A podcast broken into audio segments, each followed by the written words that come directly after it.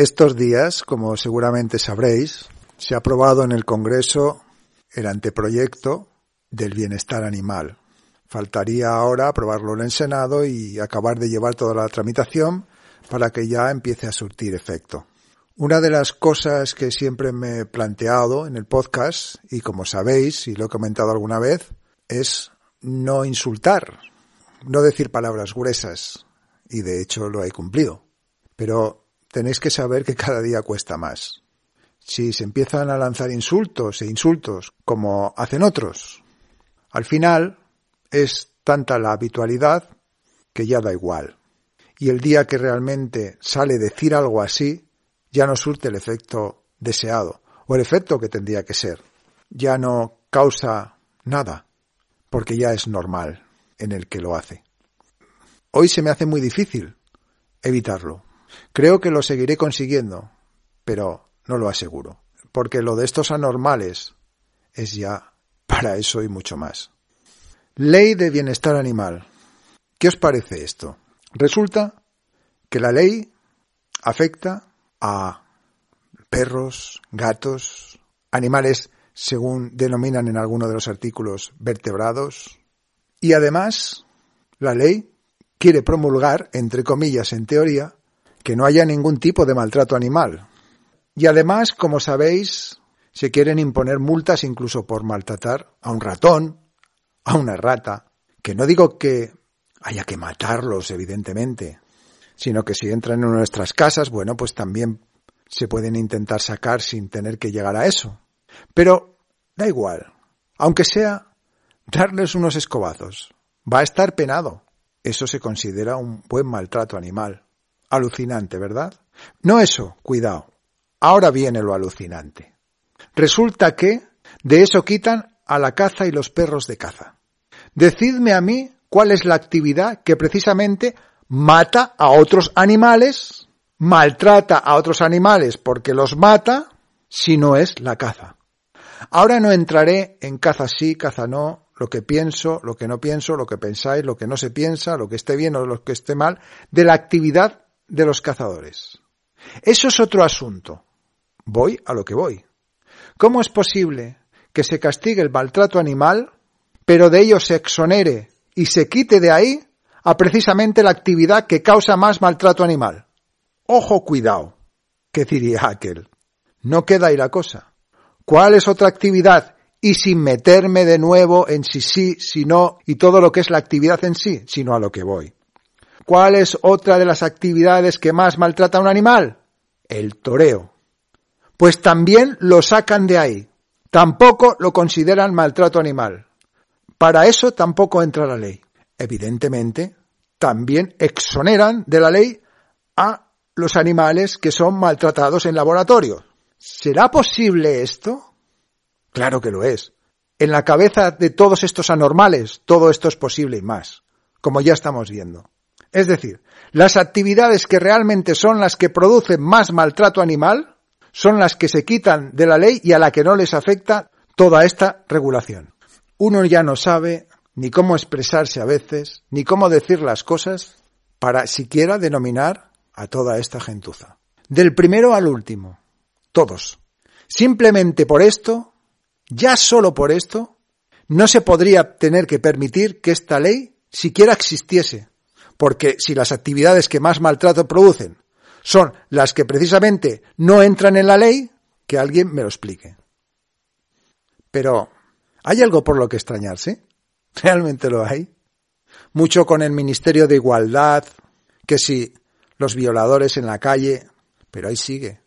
Ahí siguen seguimos permitiendo que estén. No solo estamos permitiendo que estén, no solo no los sacamos de ahí, sino que en cuatro días la gente en general parece olvidarse también de eso y siguen promulgando otras leyes iguales o peores, como también estamos viendo. No entraré ahora en cuál es el motivo por el que no estamos parando todo esto o salimos ya a parar todo esto, pero seguimos sin hacer lo que tenemos que hacer. Y para colmo, veo y vemos estos días el nuevo circo de la entre comillas llamada disidencia. Digo entre comillas porque así ellos mismos se autocalifican y mucha gente los califica. Aunque lo único que son, lo único que hacen es circo. Tienen montado un circo como para esperar nada de ellos, más que asistir a sus payasadas y a su circo. El Rafapal, queriendo buscar bronca y haciendo unas declaraciones para ello contra Julio García de Canal 5. Después están las detenciones de Trotapoker, de Rebelión en la Granja, del Arconte, y sirven para, en cuanto salgan, seguir con el circo.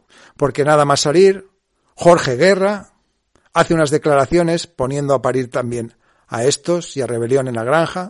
Rebelión en la Granja las contesta, vuelven a montar también el circo. Hoy veo a otro de estos, al abogado contra la demagogia, que invita a Rebelión en la Granja. Y lo único que hace es poner a parir también y buscar bronca con la quinta columna.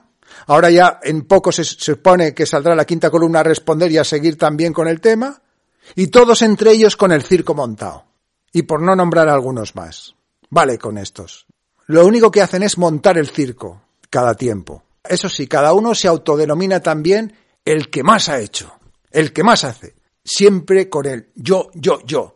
Yo fui el que hice todas las manifestaciones que antes de mí no hizo nadie nada. Yo fui el que hizo esto. Yo fui el primero en esto. Yo fui el primero en lo otro. Egos, egos, egos. Todo lleno de egos. Y muchos, muchas. Creo que estamos hartos ya de todo este circo también, de todos estos. Lo que estoy viendo y se está viendo estos días con todo eso, de nuevo, con uno contra el otro, el otro contra el otro. Uno ahora se hace amigo del otro que no lo era antes y ahora lo invitan a su canal para poner a parir el otro que antes eran amigos y ahora no. Y bla, bla, bla. Un auténtico circo.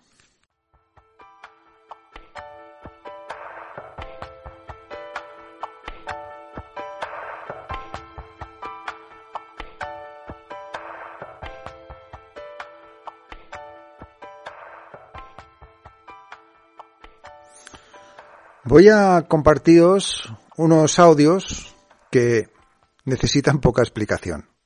Con ponerlos cronológicamente y por tanto escucharlos cronológicamente tal como los voy a poner, se entiende todo más que a la perfección. El primero corresponde cronológicamente a las declaraciones y lo que dice Nanti Cuevas de la Asociación Liberum.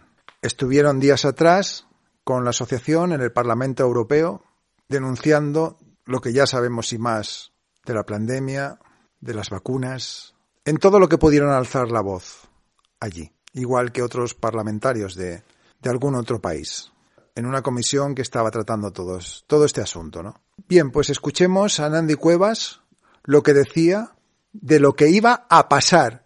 Por eso os decía lo de cronológicamente. Por tanto, escuchemos primero lo que nos cuenta Nandy Cuevas.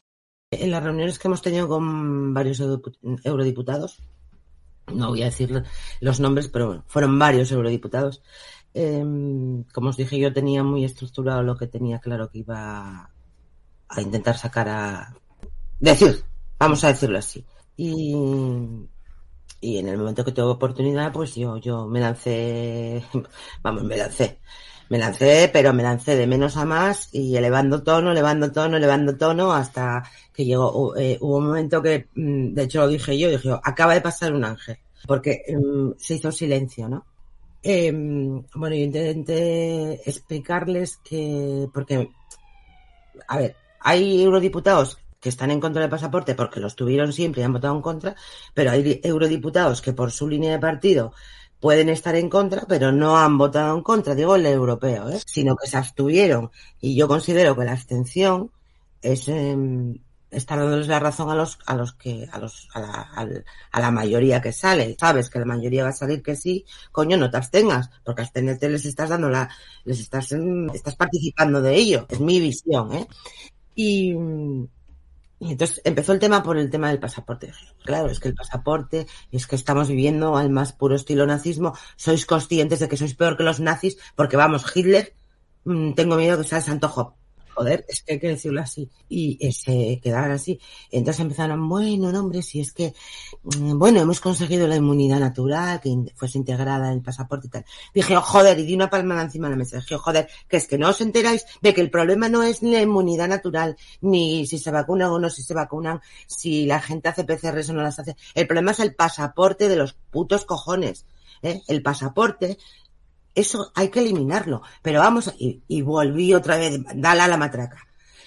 Gio, pararos a pensar, ¿cómo puede ser posible que condicionéis la vida de las personas en base, que esto lo digo siempre, en base a un documento que indique que hemos estado, que nos hemos sometido a un tratamiento médico, el que sea, en este caso es la, la, la bandería, en, pero imaginaos que sea, no sé, en base a haberte poner, puesto, no sé, quimioterapia, tratamiento médico, en un país donde no es obligatorio, porque España no es obligatorio y el resto de países de Europa tampoco es obligatorio. Entonces, explicarme cómo cojones eso lo puede entender la gente, porque mmm, no hace falta ser muy listo ni tener 25 carreras, yo lo dije.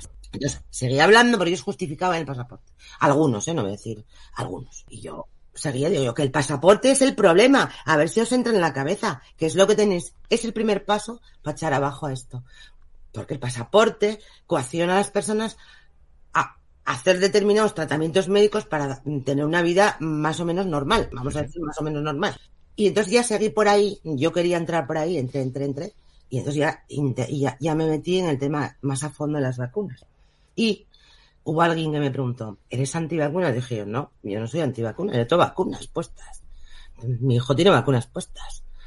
Em, ¿Qué eres? ¿Eres antimedicina? Dije, no, yo no soy antimedicina de nada. Yo me tomo, cuando tengo que tomarme medicinas que me las receta el médico, me las tomo. Yo tomo Utirox porque tengo hipotiroidismo y lo tomo todos los días y tomo un éximo, tengo un problema de, esófago. O sea, ni, ni, ni soy antivacunas ni soy antimedicinas. Pero es que ahí es donde yo quise entrar era donde, era donde yo quería ir a rascar. Dije, vamos a ver, lo que no es normal, digo yo, y volví a repetir. Y además hice un gesto porque quería que lo viesen. Dije, no hace falta tener 25 carreras como vosotros, yo no tengo ninguna. No hace falta venir de la rama sanitaria, yo no vengo de la rama sanitaria. Dije, pero mi cerebro a mí me dio una alerta. Dije, porque solamente hay que tener un poco de sentido común, un poco de raciocinio y dos dedos de frente, que a todos los que estáis por ahí no los tenéis. Pero esto a cara perro, ¿eh? Se quedaron cortados, ¿eh? Hubo como cuatro o cinco segundos que no, no, no contestaba nadie. Eh, digo yo, no sé, dos dedos de frente. Joder, si una vacuna, yo fui así, además yo lo dije tal cual, digo, joder, si una vacuna necesita de 8 o 10 años para sacarla al mercado, habiéndose probado lo suficiente, que sea una seguridad bastante amplia, es decir, con, con tiempo suficiente, dije, les dije yo, explicarme cómo coño esto, que en tres meses mm, se lo inventaron, lo producieron y lo sacaron al mercado sin probar, porque hay que decirlo a todos. Digo, ¿cómo mm, podéis justificar esto? Es inviable. Que la gente está muriendo. ¿Os estáis enterando de que la gente se está muriendo? Es que yo me encendía. Digo, que la gente se está, se está muriendo, joder. Que vosotros estáis ayudando a que la gente se muera. Pero ¿dónde está la conciencia? Bueno, yo seguí por esos derroteros y seguí. Eh, hablan de temas económicos. Dije, vamos a ver. El dinero puede comprarlo todo, vamos a decirlo así. Pero hay algo que no puede comprar. Porque es imposible. Y es el tiempo. El sí. tiempo no lo puede comprar el dinero. Lo que ha faltado es tiempo para probar eh, esa vacuna, mmm, el desarrollo, desarrollar esa vacuna con las pruebas suficientes. Con lo cual, la conclusión que yo tengo, y como yo hay mucha más gente, por eso me niego a las vacunas, es que la prueba se está haciendo a día de hoy en la población de todo el mundo, en la población mundial. Uh -huh. Esto es un puto experimento. No os da vergüenza. Es que lo dije así. ¿eh? Otros tres o cuatro segundos callados los que estábamos todos, éramos unos cuantos. La contestación fue, si no se llegan a probar las vacunas COVID, pero así, ¿eh? Sí. Si no se autorizan las vacunas COVID, el impacto a nivel económico en la Unión Europea hubiera sido descomunal. Porque nos cierran los laboratorios, imaginaros la cantidad de puestos de trabajo que se van. Y yo me quedé así, ¿qué me estás contando? Que es por temas económicos. Y además nos arriesgamos, o nos arriesgábamos, porque era en pasado, a que, a que se nos negasen las medicinas a toda la Unión Europea. Entonces yo salté, dije, ¿me estás diciendo que os han chantajeado para que autorizaseis algo que no estaba probado, que se iba a probar en la población, aceptasteis ese tipo de chantaje. y ¿hasta qué límite tenéis eh, de aceptar chantajes? Porque si es ese tipo de chantaje lo aceptasteis, poniendo en peligro a la población europea, y ya no voy a hablar de la población mundial, dije, ¿a qué nivel estáis? Tío, ¿qué hacéis aquí? O sea, literalmente han chantajeado a la Unión Europea. Farmacéuticas y la OMS. Todas las ponencias que hubo y los que intervinieron, digamos, los tiranos, yo les llamaba tiranos, eh, no hacían más que repetir eh, ahora nos hemos equivocado en algunas cosas en esta pandemia, pero ahora tomamos nota porque para la siguiente ya, como que no nos venían a decir, ya no lo va, no va a volver a pasar porque ya lo estamos en, ya lo tenemos muy, todo muy, estamos en prevención, lo tenemos todo prevenido, eh, organizado y en cuanto salte la siguiente, y no hacía más estar repitiendo, era repetir la siguiente, la siguiente, la siguiente, yo, yo llego y dije, esta, esta gente tiene una bola de cristal porque debe de ver el futuro, que parece que lo pero, a ver, con la conclusión que vengo que es Alibaba y los 40, la cueva de Alibaba y los 40 ladrones, o digamos los 702 ladrones, porque son 702 eurodiputados, me parece. Eh, viven en un mundo aparte, en los mundos de Yuppie, que no saben lo que está pasando por el mundo. A ver si se dan una hostia cuando salgan a la calle.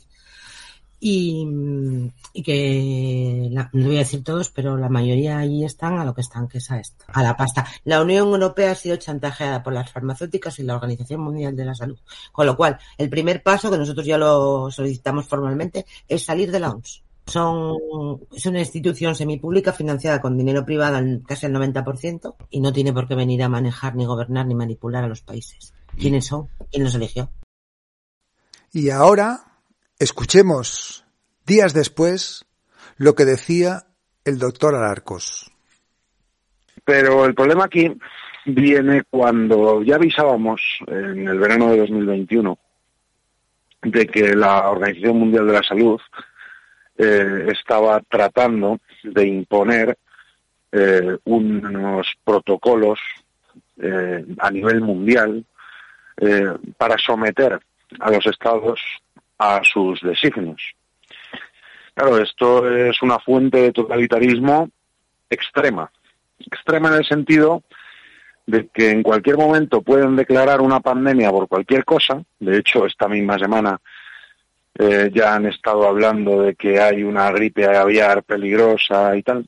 Esta misma gripe puede desencadenar eh, una respuesta unificada de todos los estados, de manera que ya no sea la pesadilla que hemos vivido, sino que sea la pesadilla que hemos vivido, pero sin derecho a réplica, sin derecho a disentir, con todas las eh, medidas y todas las comunicaciones oficiales centralizadas y sin, ningún, sin ninguna opción de escapar, sin ninguna opción de ejercer la libertad.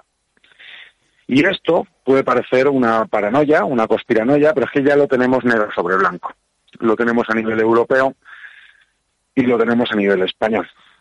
Si nos vamos a la noticia del país, eh, Noticia del 7 de febrero, tan pronto como el pasado martes, el Gobierno apura plazos para crear la Agencia Estatal de Salud Pública esta legislatura. El Consejo de Ministros aprueba el anteproyecto de ley para crear el organismo que coordinará la respuesta a futuras crisis sanitarias. ¿Cuántas crisis sanitarias hemos tenido en los últimos 100 años? Dice esta noticia que el Gobierno pretende que la Agencia Estatal de Salud Pública comience a funcionar esta misma legislatura y que para ello eh, el Consejo de Ministros ha enviado el anteproyecto de ley al Congreso por la vía de urgencia. Es decir, lo quieren hacer y lo quieren hacer ya. Si ahora veremos por qué el gobierno español hace esto, porque al final es una cosa que viene de Europa.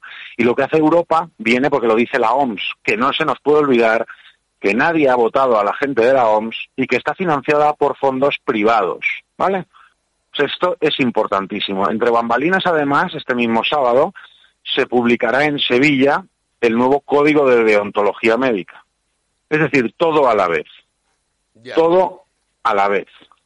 El tema aquí es, nos podemos preguntar, ¿para qué va a servir eh, esta nueva agencia eh, estatal de salud pública?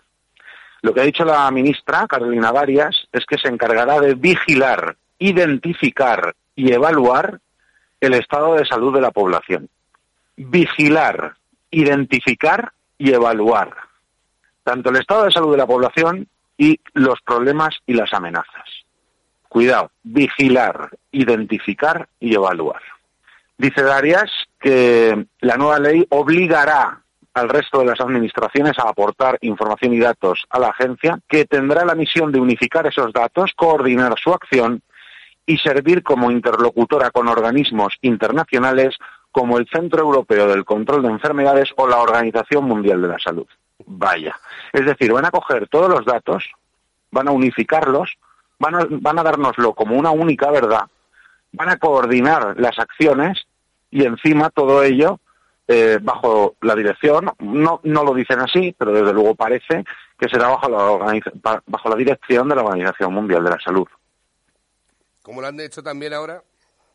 Efectivamente, como han acertado tanto, ahora para seguir acertando igual, pero sin que haya derecho a réplica.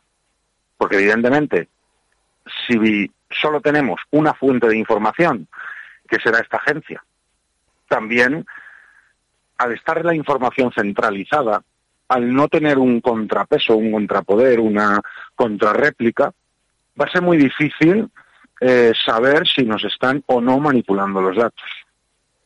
Más cuando esta agencia estatal ya no serán las comunidades autónomas las que aporten los datos de las autonomías, ya no podemos hacer como hacíamos a, mediados de 2020 o como hacíamos durante todo 2021, que nosotros cotejábamos los datos de diferentes autonomías y decíamos aquí hay cosas que no cuadran. Todo eso se acabó.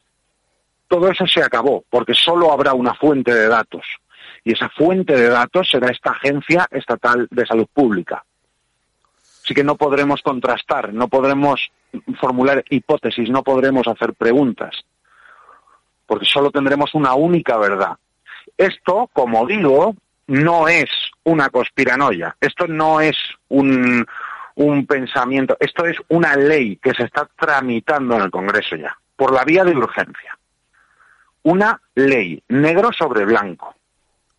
¿Entendemos la gravedad de la situación? Hombre, pues claro, es inevitable pensar mal. Es inevitable pensar mal más cuando esta gente a lo único que se ha dedicado es a arruinarnos, a disparar la inflación, porque evidentemente si tú encierras a un país y sigues imprimiendo dinero, la inflación se dispara. Eso ha supuesto una pérdida de poder adquisitivo del 10% para las familias españolas, mientras que la banca da beneficios históricos. Lo de siempre, lo de siempre esquilmar al pueblo para que se lo repartan entre los de siempre. Y están preparando ya la próxima. Están preparando ya la próxima para que ni siquiera podamos estar en esta radio como hemos estado simplemente haciéndonos preguntas. Durante estos tres años hemos sufrido amenazas muy graves, pero nosotros y todos los ciudadanos. O sea, se nos ha eh, tachado de, bueno, pues depende de, la actitud que tuviéramos con respecto a las medidas, mm, desde irresponsables hasta asesinos, por tomar decisiones con respecto a nuestra salud perfectamente amparadas por la ley de autonomía del paciente. Es decir, había una ley que protegía nuestros derechos como paciente. Y a pesar de eso, siempre me acordaré de la circular del Consejo General de Colegios Oficiales de Médicos el 28 de julio de 2021, que rezaba que el Consejo General de Colegios Oficiales de Médicos recuerda a los profesionales sanitarios que el negacionismo sobre la vacuna COVID-19 supone un riesgo para la salud pública y vulnera la ética médica. No sé qué, qué demonios es el negacionismo sobre la vacuna COVID-19, pero sí que decían que no vacunarse supone un riesgo para la salud pública y puede, y puede, claro, por poder violar las normas deontológicas de la profesión. Es decir, se pretendía vulnerar los derechos de los sanitarios como pacientes, que también son pacientes, eh, amenazándoles directamente con eh, estar cometiendo eh, una falta deontológica, simplemente por tomar una decisión en relación a su propia salud. Esto pasó el 28 de julio de 2021, cuidado. Ahora estos mismos son los que van a cambiar el código deontológico de la medicina. Este mismo sábado. Es que de lo que está hablando el doctor es precisamente de prohibir eh, eh, a los profesionales hacer su trabajo. No, no, no, no de prohibir hacer su trabajo, sino que el mero hecho de no administrarse una de estas nuevas vacunas que han estado eh, poniendo ya significaba una falla deontológica. Es decir, de facto te estaban obligando a vacunarte. Evidentemente, no pudieron ejercer esa obligatoriedad porque estamos protegidos todos los ciudadanos por la ley de autonomía del paciente. Pero ahí estuvo el intento. Ahí estuvo el intento. Además recuerdo eh, que lo hablamos. En una entrevista, ¿te acuerdas que prácticamente cortamos? Porque no estaba yo para, para, para hablar demasiado. ¿Te acuerdas de aquel día? Hombre, me acuerdo de, de varios momentos en los que le he visto bastante preocupado, doctor, quiero decir. Eh, Efectivamente. Le he visto un poco eh, fuera de sitio, precisamente por los acontecimientos que había. Es que sin ir más lejos, el, el, punto de inflexión que ha puesto, por ejemplo, Djokovic en el, en el último Grand Slam este de, Austria, después de los antecedentes que había anteriores, te pones a pensar y dices, vamos a ver, entonces el año pasado sí, eh, no, este año sí podía pasar. Es que yo no, no termino de entender ¿Qué, qué fórmulas han, han, tomado para, según ellos, eh, cortar los contagios? Es que aquella, aquella... No, es que no lo han cortado, es que estas vacunas no impiden la infección. Es que yo me he pasado todo 2021 diciendo que los vacunados podían contagiarse y podían contagiar a otros y me han llamado de todo. Y eso ahora es Voz Populi. Claro. Igual que es Voz Populi que los contratos todavía no los conocemos, los contratos de la Unión Europea con las farmacéuticas. Pero da igual, a la gente parece que se le olvida. Se le olvida. Pero es que eh, podemos pensar, ¿para qué eh, se está creando esta Agencia Estatal de Salud Pública por parte del gobierno español? Y es que resulta que en Europa están creando un nuevo departamento, la llaman Autoridad de Preparación y Respuesta ante Emergencias Sanitarias, eh, la ERA, con H, H-E-R-A, que en inglés significa Health Emergency Preparedness and Response Authority, autoridad, mm. autoridad eh, para la preparación y respuesta ante emergencias sanitarias, que lo que va a hacer es ya eh, no solo que en España se van a unificar todas estas medidas eh, bajo la la Agencia Estatal de Salud Pública que está creando el gobierno, sino que en Europa están creando esta autoridad que estará por encima de la agencia española y que unificará a su vez todas las agencias de todos los estados de la Unión Europea. Es decir, la cesión total de la soberanía en el momento en que la Organización Mundial de la Salud diga que hay una pandemia por lo que sea, por la gripe que ha estado anunciando Tedros Adhanom esta misma semana. La gravedad de esto vamos, me acuerdo una entrevista también que, te di en, en, verano de 2021 en la que te decía que nos dirigíamos a una dictadura total. Bueno, pues aquí lo tenemos. Quiero recordar que todavía no han echado para atrás el certificado COVID, que en muchos países lo siguen pidiendo para el ingreso. Quiero recordar que en la Unión Europea todavía está vigente. Está embestida tanto del gobierno español como de la Unión Europea como de la Organización Mundial de la Salud para que a la próxima que digan que hay una pandemia eh, no haya forma de disentir, no haya forma de escapar, no haya forma de ejercer la libertad. O sea, dicen esta, esta era, quieren coordinar eh, absolutamente todo lo relacionado con la salud pública en el caso de, la declaración de una pandemia, cuando se produzca aquí en la propia página de la Unión Europea, dice cuando se produzca una emergencia, la ERA garantizará el desarrollo, la producción y la distribución de medicamentos, vacunas y otras contramedidas médicas como guantes y mascarillas. Entonces, lo van a coordinar todo desde un organismo único. Es la cesión total de las soberanías nacionales.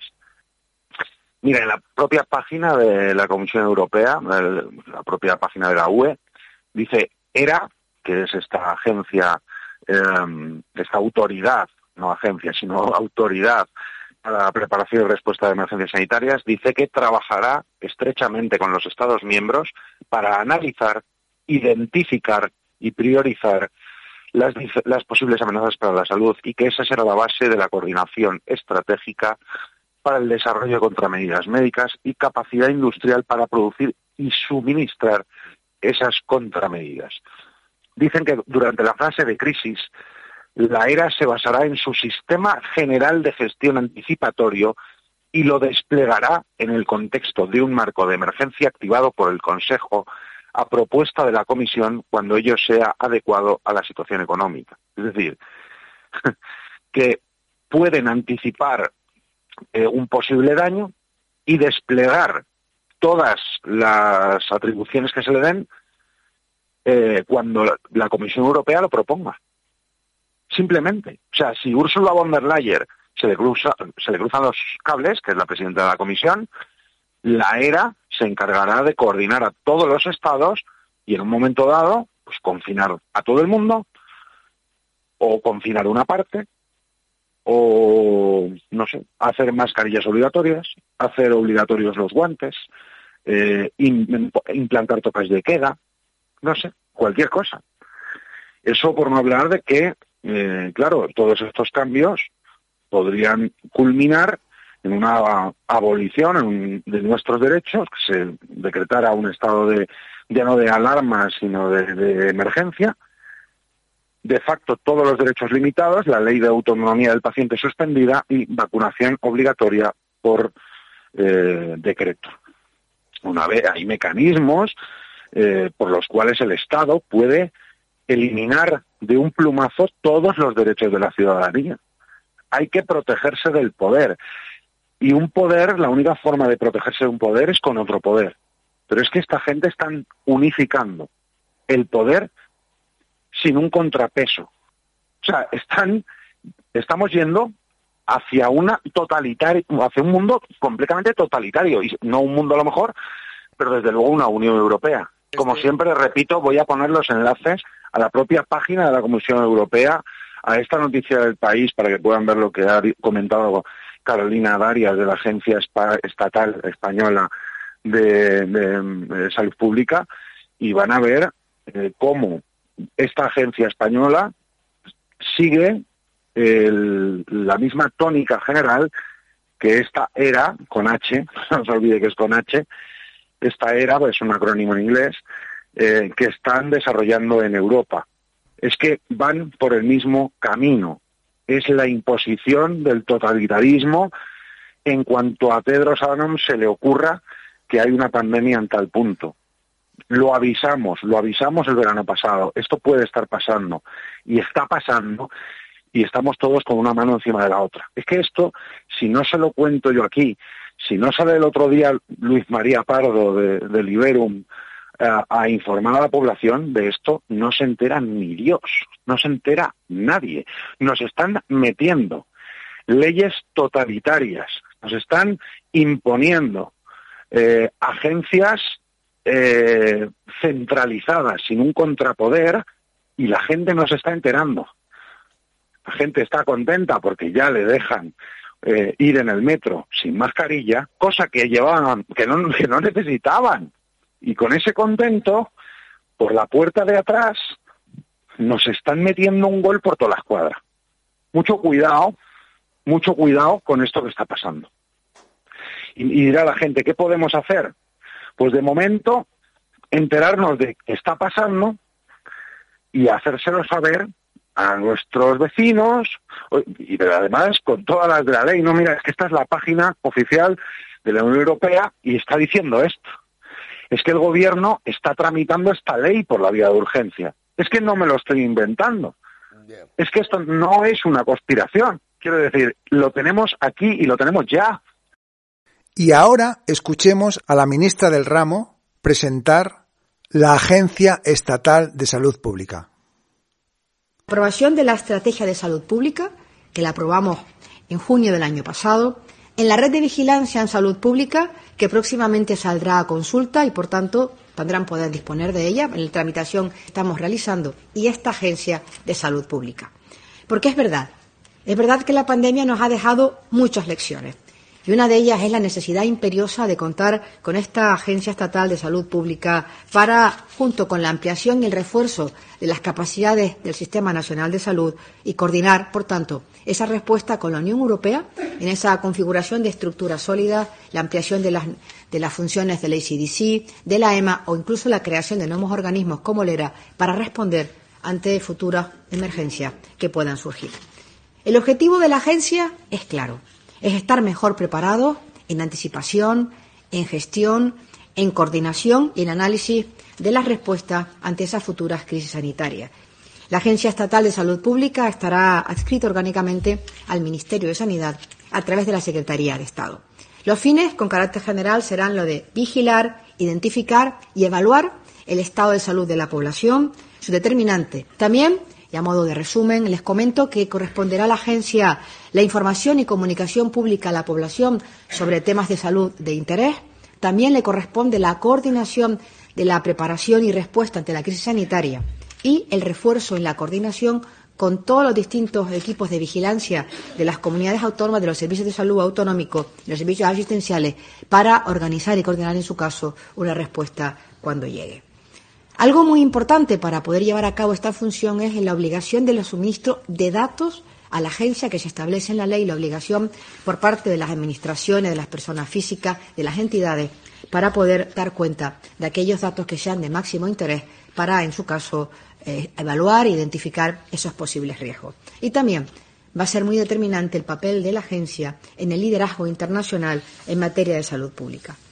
Algo que supongo que es de máximo interés, el estatuto que se aprobará a los seis meses de la entrada en vigor o dentro del plazo de los seis meses siguientes a la entrada en vigor de la ley, será aprobado por el Gobierno de España y eh, allí, en ese estatuto, se determinarán los órganos, los centros, los servicios de la Administración General del Estado que queden integrados en ella. Hemos solicitado la tramitación de urgencia en las Cortes Generales para disponer cuanto antes de la entrada en vigor de esta agencia.